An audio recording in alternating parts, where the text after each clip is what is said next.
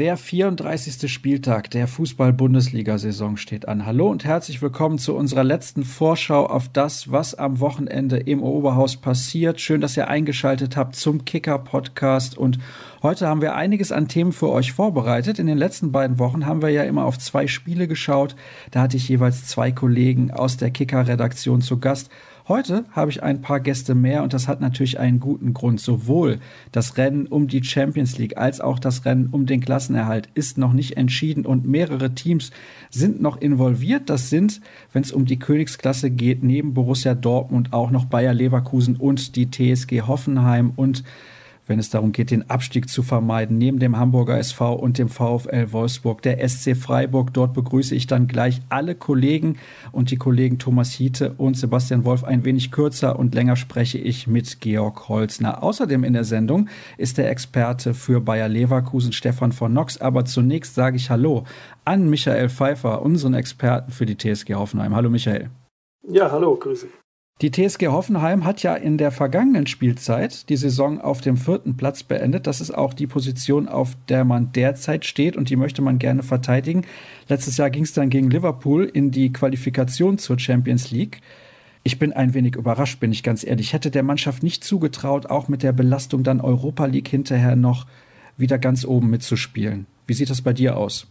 Ja, das hätten die wenigsten gedacht. Das hat es auch über 30 Jahre lang nicht gegeben, dass ein Europacup-Neuling sich im darauffolgenden Jahr erneut international qualifiziert. Das ist ja schon sicher.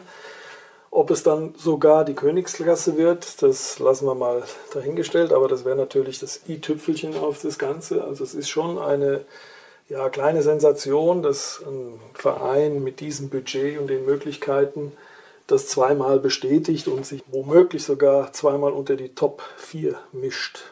Jetzt hast du gerade das Wort Budget in den Mund genommen. Da werden natürlich jetzt einige sagen, ja, aber Dietmar Hopp.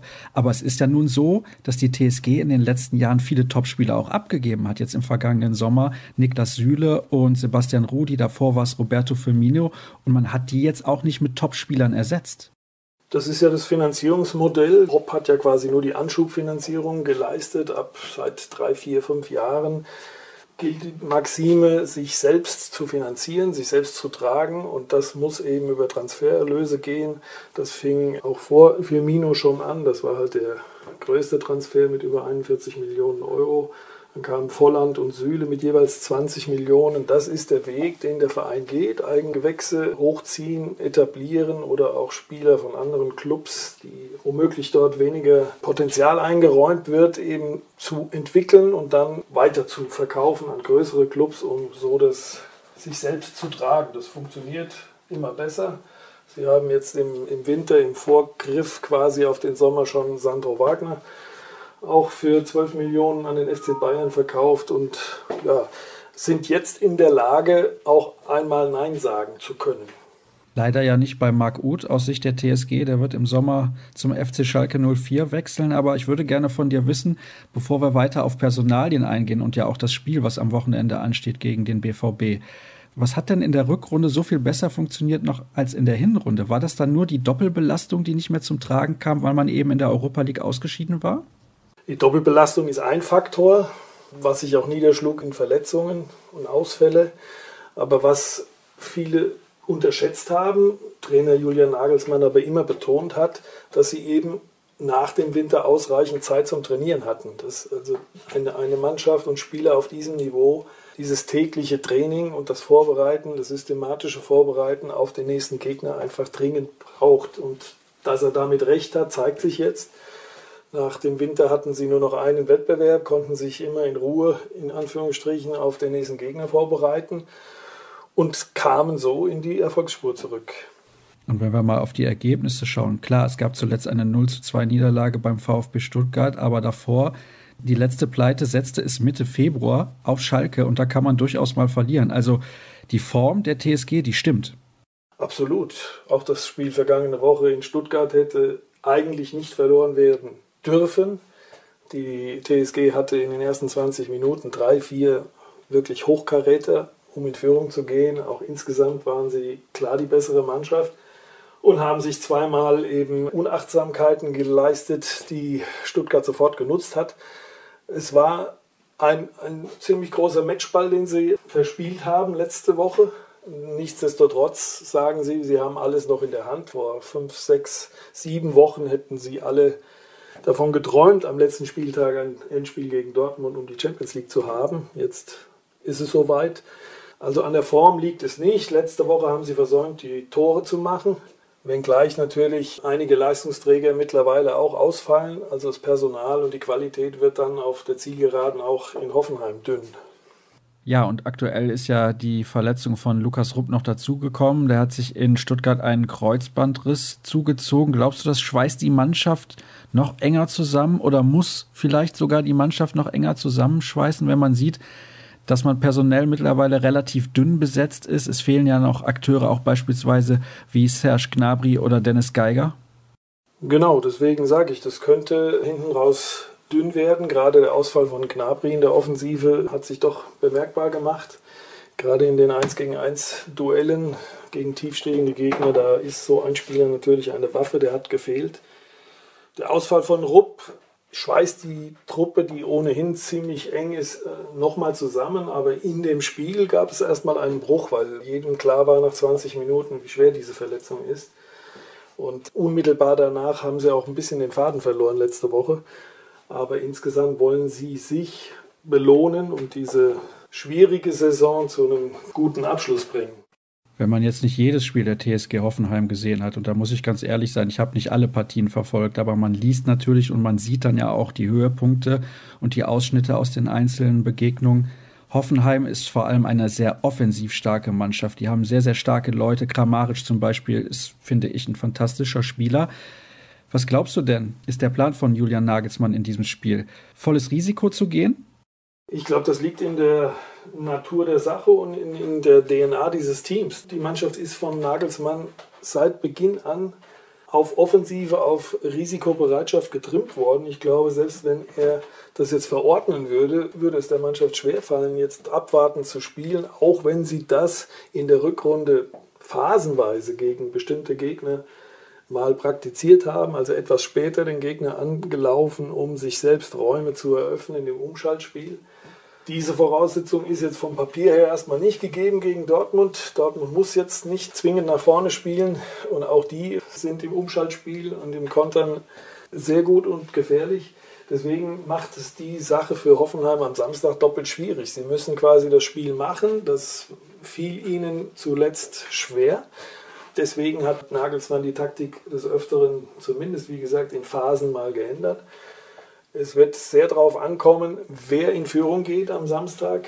Das wird der Schlüssel für diesen Spiel werden, schätze ich. Ansonsten wird es in einen offenen Schlagabtausch laufen. Nun ist es ja so, dass Borussia Dortmund in den letzten Partien eigentlich ansteigende Form gezeigt hat und dann verlieren die zu Hause gegen Mainz. Erwartest du Dortmund defensiv in diesem Spiel? Auch das liegt nicht in der Natur dieser Mannschaft. Allerdings von der Voraussetzung der tabellarischen müssen sie jetzt nicht von vornherein volles Risiko gehen. Deswegen erwarte ich, dass sie die Regie zunächst mal Hoffenheim überlassen, um sich selbst diese Umschalträume zu kreieren, in die sie mit ihren schnellen Offensivleuten stoßen können. Zumal, wenn sie früh anlaufen in der Innenverteidigung, glaube ich, der ein oder andere auch verletzt ausfällt bei Dortmund und sie um planen müssen, in einer ungewohnten Formation spielen müssen. Deswegen kann ich mir nicht vorstellen, dass die von vornherein vorne drauf gehen und volles Risiko gehen. Auf jeden Fall steht der BVB gehörig unter Druck, aber Bayer Leverkusen selbst bei einer Dortmunder Niederlage mit zwei Toren Differenz und dann würde ja Hoffenheim vorbeiziehen, müsste halt Bayer Leverkusen mit fünf Toren Unterschied gewinnen zu Hause gegen Hannover 96. Da sprechen wir gleich dann noch drüber im weiteren Verlaufe dieser Sendung. Wäre das eine Enttäuschung angesichts der aktuellen Position in der Tabelle, wenn Hoffenheim nicht den Sprung in die Champions League schafft? Ist man sehr angespannt im Kraichgau? Das wäre mit Sicherheit eine Enttäuschung, wenn man so nah dran ist. Ich meine, das hatten sie ja schon dieses Gefühl vergangenen Sommer. Da waren sie ja auch sehr nah dran an der Champions League, mussten als Vierter damals allerdings noch durch die Playoffs und haben, ja, wie man jetzt sieht, das schwierigste Los überhaupt gezogen mit Liverpool, die jetzt im Endspiel stehen. Auch damals war deutlich erkennbar, dass, dass diese große Chance zu verpassen, dass das Wirkung gezeigt hat. Auch wenn es das erste Mal international war, Trotzdem war die Enttäuschung auch nachvollziehbar, dass diese große Chance Champions League mit diesem schwierigen Los zunichte gemacht wurde. Und auch diesmal wird es eine riesen Enttäuschung sein. Klar, sollte es so kommen. Was sagt dir denn so dein Bauchgefühl? Wird es die TSG Hoffenheim schaffen? Also, wenn du jetzt mir gerade auch aufgelistet hast, wer da alles fehlt, ich sehe Dortmund leicht im Vorteil. Sicher, da fehlen aber auch einige. Die letzten direkten Duelle sprechen allerdings für Dortmund, obwohl Hoffenheim jeweils über weite Strecken in den letzten direkten Duellen immer die bessere Mannschaft war und entweder durch unglückliche Schiedsrichterentscheidungen oder einfach Unaufmerksamkeiten wie beim letzten Mal gegen Ende des Spiels dann doch den kürzeren zog oder zumindest nicht gewinnen konnte. Äh, mein Bauchgefühl sagt allerdings, dass sie sich durch diesen Rückschlag letzte Woche in Stuttgart nicht aus dem Tritt bringen lassen und volles Risiko mit neuem Elan versuchen, ihre unglaubliche Heimstärke, die sie ja haben, wieder auf den Platz zu bringen. Und dann wird es für jede Mannschaft schwer.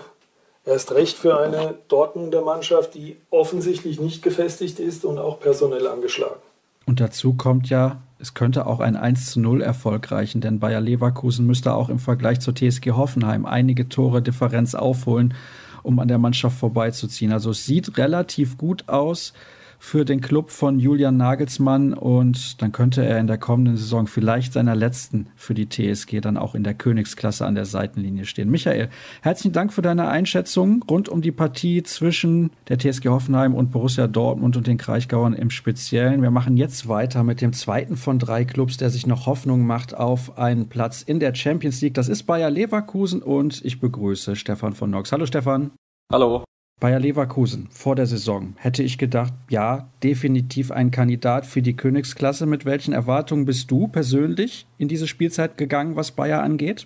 Ähm, ja, ein bisschen zwiegespalten. Zum einen hat man gesehen, dass ein guter Kader zusammengestellt worden war, aber man hat ja auch in der Vorsaison gesehen, dass mit einem ebenfalls gut zusammengestellten Kader es große Probleme gab, dass diese Mannschaft keine Mannschaft mehr war, keine wirkliche Einheit und deswegen war es für mich aufgrund des Potenzials jetzt keine Überraschung, dass Leverkusen um die Plätze mitspielt, um die sie jetzt spielen. Aber es war für mich nicht gesichert, weil man ja die Erfahrung aus dem Vorjahr hatte, wo vieles schiefgelaufen ist. In dieser Saison hat es dann aber hervorragend funktioniert, finde ich zumindest. Momentan steht man auf Platz 5 und man schnuppert ja an diesen Champions League Plätzen. 52 Punkte hat man auf dem Konto. Man spielt jetzt am Wochenende gegen Hannover. Aber bevor wir über diese Partie ein wenig konkreter sprechen, würde ich gerne mit dir noch auf ein paar Personalien eingehen. Zum Beispiel Julian Brandt und Jonathan Tah. Ich war relativ erstaunt, als die beiden ihren Vertrag verlängert haben. Du auch? Ja, also man konnte von vornherein erstmal nicht davon ausgehen, dass es so kommt. Gerade bei Jonathan Tah war es so, dass da einige namhafte Clubs Interesse hinterlegt hatten. Äh, Borussia Dortmund war stark interessiert, Juventus Turin, auch Clubs aus England. Da hätte man sich gut vorstellen können, dass der Spieler seine Ausstiegsklausel nutzt und versucht dann einen Schritt noch weiter zu kommen, zu einem vielleicht Club mit noch mehr Renommee, mit noch mehr ja auch Druck von außen zu gehen, um dann den nächsten Entwicklungsschritt zu nehmen. Er hat es dann nicht gemacht. Das ist für Bayer Leverkusen, finde ich, ein, großer Erfolg, so einen Spieler halten zu können jetzt, zumindest über die Saison hinaus. Bei Julian Brandt hat es sich dann nach hinten raus etwas mehr angedeutet. Auch natürlich ein Spieler mit unheimlichem Potenzial, der auch, gehe ich mal von aus, mit zur Weltmeisterschaft nach Russland fahren wird ja, hat sich dann auch für Bayer Leverkusen entschieden. Und das sind zwei Vertragsverlängerungen, ja, die Rudi Völler auch jetzt als das Hauptpfund bezeichnet hat, mit dem man für die neue Saison wuchern könnte, weil das eigentlich die Spieler sind, die man normal auf Sicht verliert und die Bayer halt in diesem Jahr nicht verloren hat, sondern trotz Ausstiegsklauseln weiter an sich binden konnte.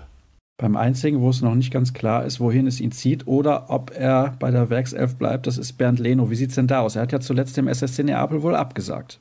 Ja, also die Aussagen von dem Berater Uli Färber waren eindeutig. Man hätte da wohl einen Vertrag abschließen können, aber das Gesamtpaket hat irgendwo nicht die absolute Überzeugung bei Bernd Leno äh, gebracht. Da spielen sicher viele Aspekte mit rein. Für Bernd Leno geht es halt um, um einen ganz entscheidenden Karriereschritt, wenn er jetzt den Sprung machen will, auch in Richtung Nationalmannschaft sich noch deutlich weiterzuentwickeln. dann äh, wird er wohl diesen Schritt vollziehen müssen, vielleicht zu einem Club zu gehen, wo er noch mehr im Fokus steht, wo er auch mehr Druck hat. In Leverkusen hat er eine sehr, sehr stabile Position. Er ist hoch anerkannt im Verein, er ist konkurrenzlos in der Mannschaft. Er hat ein Riesenstanding. Es ist gefühlt fast schon zu gemütlich für ihn.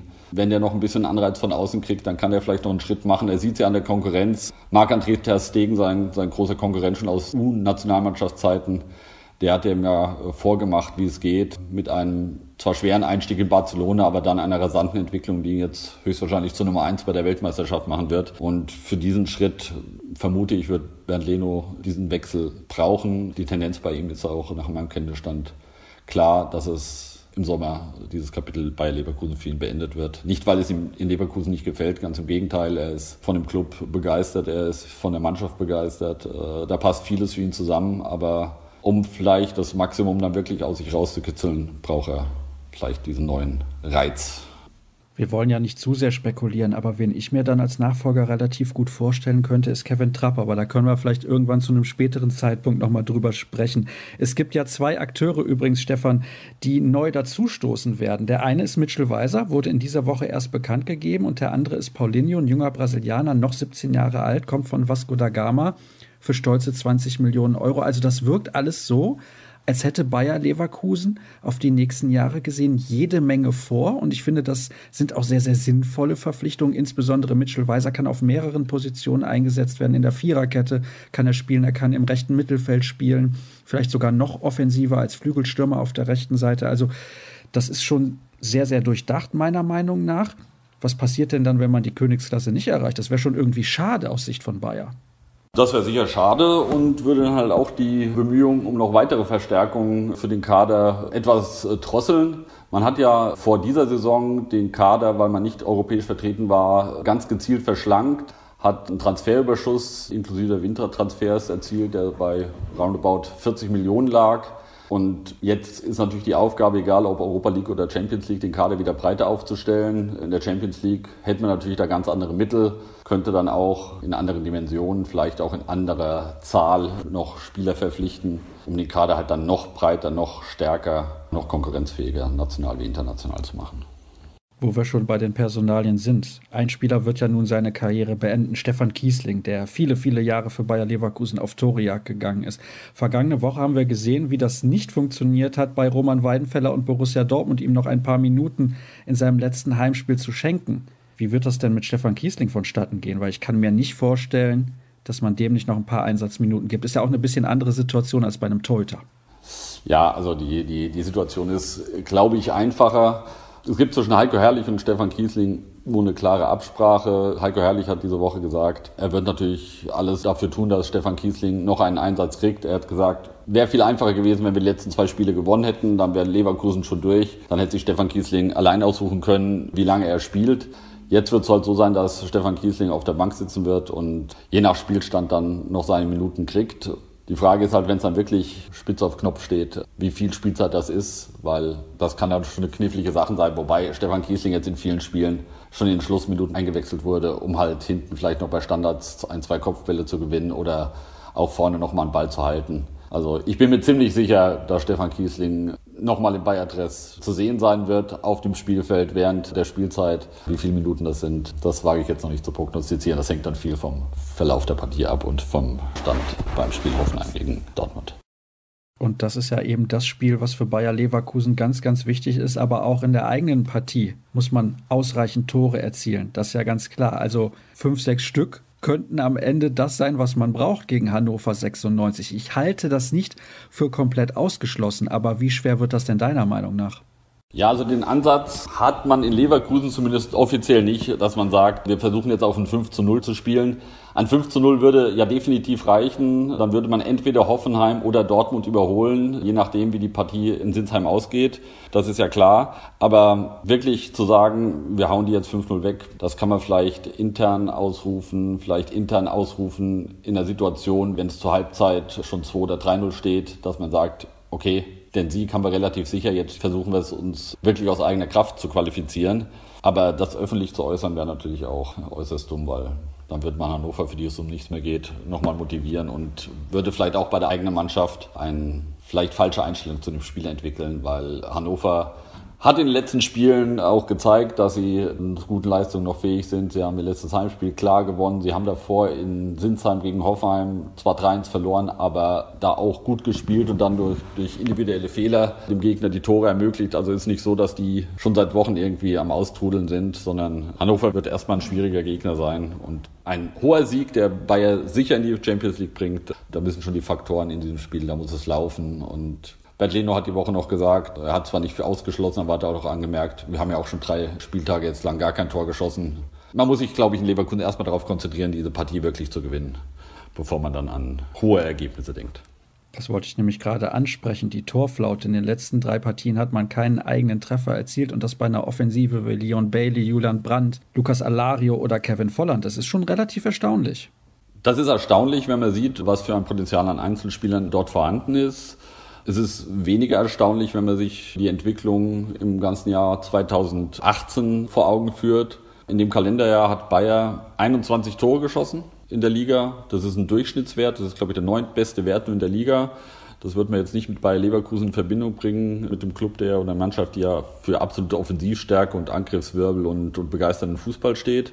Man hat von den letzten 13 Spielen in acht Spielen kein Tor geschossen. Wenn mir jemand die Statistik so hingelegt hätte, dann hätte ich gesagt, hm, hoffentlich haben die eine gute Abwehr, sonst spielt diese Mannschaft gegen den Abstieg.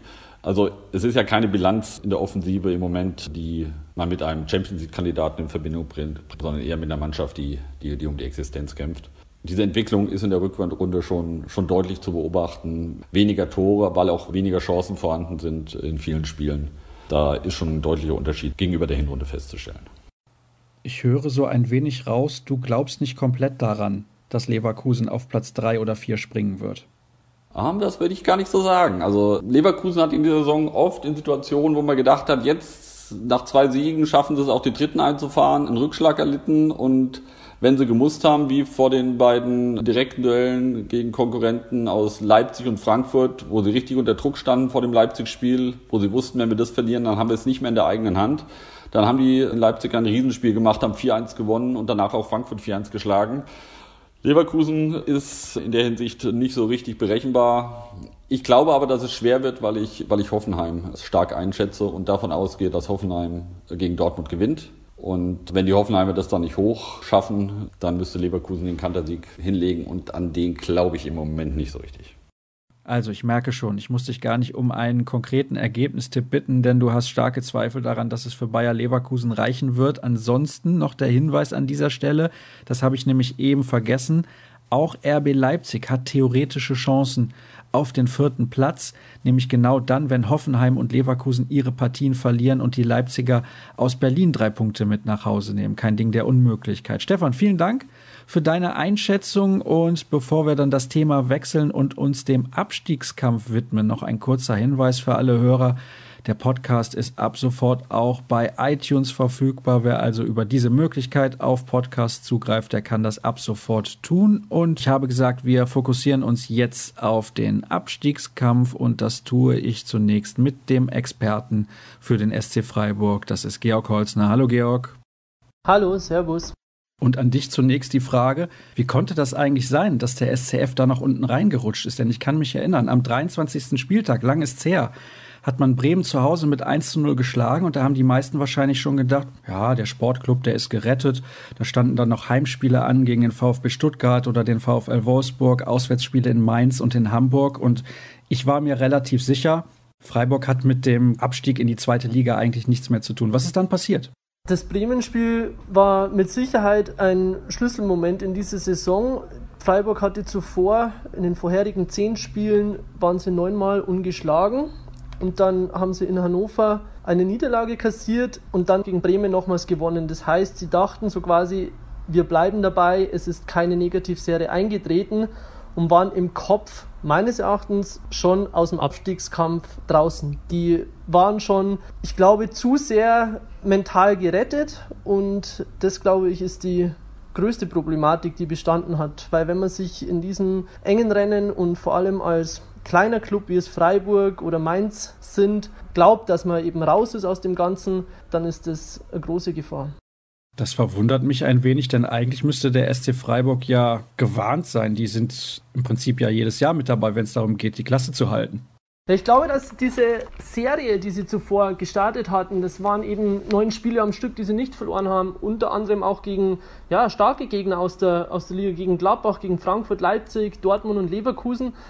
Und ich glaube, da kann dann in den Köpfen der Spieler schon vorgehen, wir sind in diesem Jahr gut drauf, jetzt haben wir noch ein ziemlich einfaches Restprogramm und unsere Punkte, die holen wir schon irgendwie. Und wenn Clubs wie Freiburg oder ich komme jetzt immer wieder auf Mainz zurück oder auch Köln meinen, die kleineren, die Punkte oder Augsburg, die Punkte holen wir schon irgendwie, dann wird es verdammt schwer, weil einfach zu punkten kommt von diesen Teams keines in diesen vier Spielen, die ich ja eben angesprochen habe, sprich zu Hause gegen Stuttgart und Wolfsburg und auswärts in Mainz und in Hamburg, hat man nur ein einziges Tor erzielt. Das ist so ein bisschen das große Problem beim SC Freiburg. Man hat einen Torjäger mit Nils Petersen, bislang 15 Tore erzielt, aber danach kommt eigentlich gar nichts.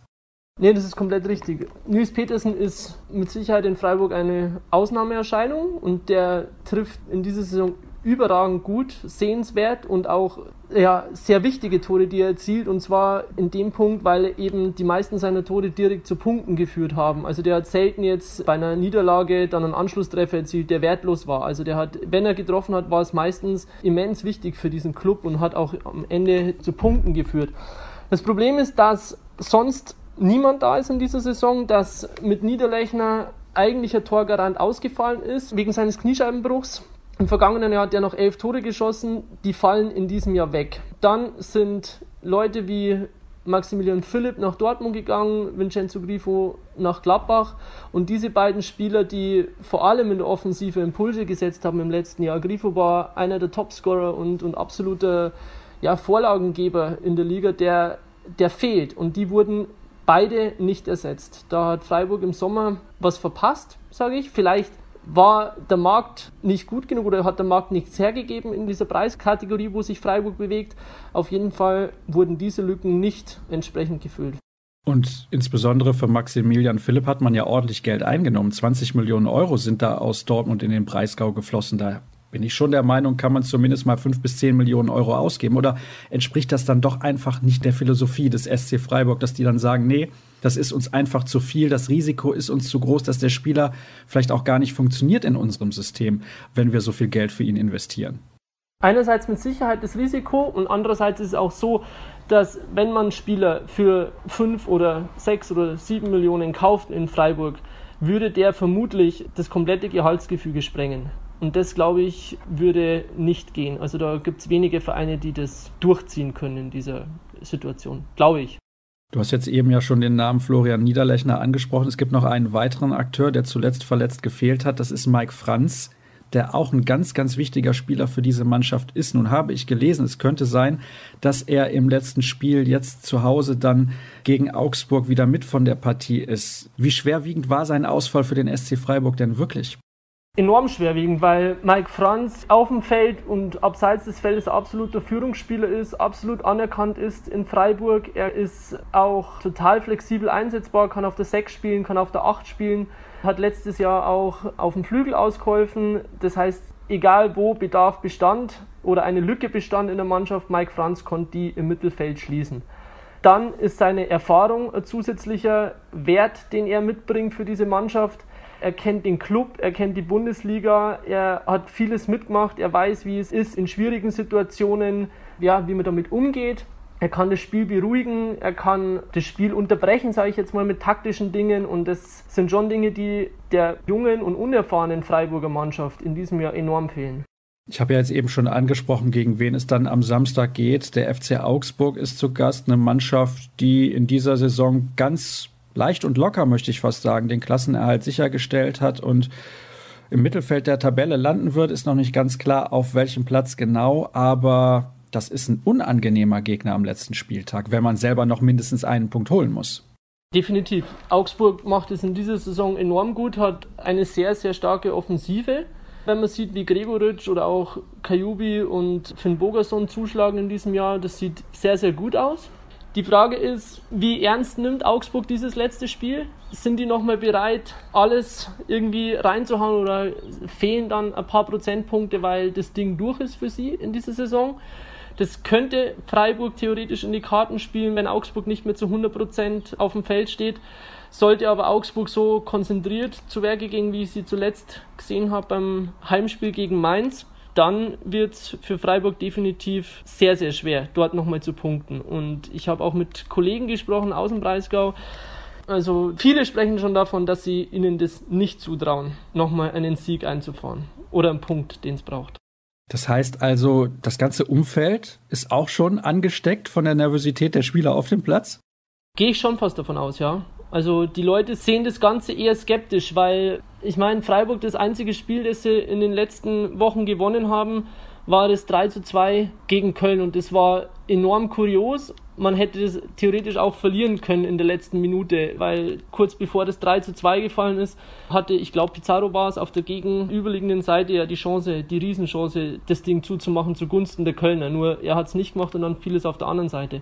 Also Freiburg ist derzeit alles andere als gut drauf, aber Christian Streich ist auch ein Mentalitätstrainer. Wer weiß, vielleicht kann er sie nochmal pushen für dieses eine Spiel. Und es gibt ja nur noch zum Glück aus Sicht des SC Freiburg einen einzigen Konkurrenten im Kampf um den Klassenerhalt. Das ist der VfL Wolfsburg, denn man kann maximal noch auf den Relegationsplatz zurückfallen. Und wir hören mal kurz rein, was der Kollege Thomas Hiete zur Situation beim VfL Wolfsburg zu sagen hat. Also die Lage in Wolfsburg ist nach wie vor besorgniserregend. Gerade der aktuelle Eindruck aus den letzten drei Spielen, die allesamt verloren wurden, sorgt dafür, dass dass die Skepsis im Grunde genommen überwiegt aktuell beim, beim VfL. Die Woche war überraschend ruhig. Es hatte sich so ein bisschen angedeutet, dass die Fans auf die Barrikaden gehen. Der VfL hat sich bis Donnerstag zumindest ganz ruhig vorbereitet auf das letzte Spiel. Es waren vereinzelte Zuschauer da, Donnerstag und auf Freitag war dann Geheimtraining angesagt. Und da wird Bruno Labbadia sich was einfallen lassen müssen. Er versucht, Optimismus auszustrahlen, betont, dass er diese Situation kennt aus seinen vorherigen Stationen, betont, dass er weiß, was zu tun ist. Allerdings hat er auch diverse Sorgen nach wie vor, was das Personal angeht. Daniel Didavi droht auszufallen, der hat Probleme mit der Achillessehne. Sie versuchen alles. Er hat am Donnerstag das erste Mal trainiert. Ihn brauchen sie im Grunde genommen, weil er einer der ganz wenigen ist, die da Tore schießen können. Er hat drei der letzten vier Tore erzielt. Und ein Fehlen wäre schon ein schwerer Schlag in diesem Spiel und auch mit Blick auf das, was dann in Hamburg passiert. Der VfL will sich überhaupt nicht ablenken lassen von dem, was der HSV macht. Es werden sehr wahrscheinlich auch keine Ergebnisse durchgesagt oder angezeigt werden von anderen Plätzen, sodass man sich voll auf sein Spiel konzentrieren kann und nach Möglichkeit diesen einen notwendigen Punkt dann noch holen will gegen Köln, der zumindest dann die Relegation sichern würde. Und neben dem VfL Wolfsburg mischt ja auch der Hamburger SV noch mit im Kampf gegen den Abstieg. Und Sebastian Wolf, der war ja zuletzt auch schon bei uns zu Gast in der vergangenen Woche, hat sich kurz bei mir gemeldet und folgende Situation geschildert, was den Hamburger SV angeht. Die Stimmung war ein bisschen niedergeschlagen in der Mannschaft, vor allem in der Mannschaft nach dem Spiel. Das hat der Trainer relativ klar gesagt. Er hat keinen Hehl daraus gemacht, dass er ein paar Köpfe wieder hochziehen musste.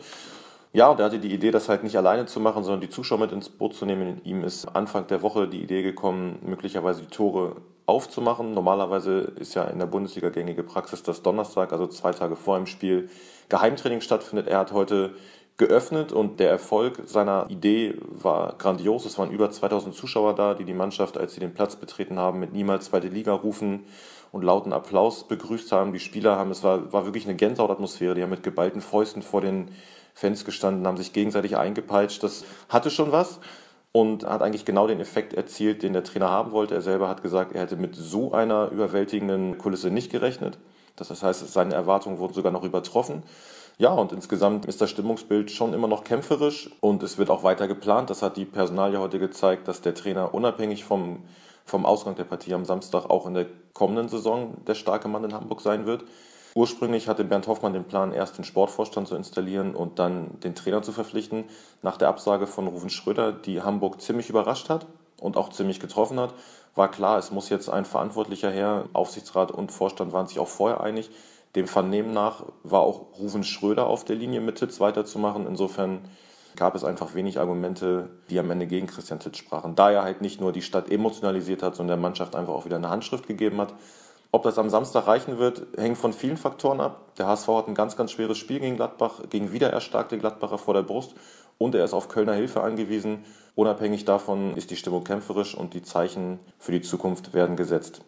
Ja, Georg, jetzt wo du die Einschätzung deiner beiden Kollegen gehört hast, was glaubst du denn? Muss der SC Freiburg noch in die Relegation oder gehst du eher davon aus, dass man ganz normal auf dem 15. Platz, also ganz normal ist gut, auf dem 15. Platz die Saison beenden wird?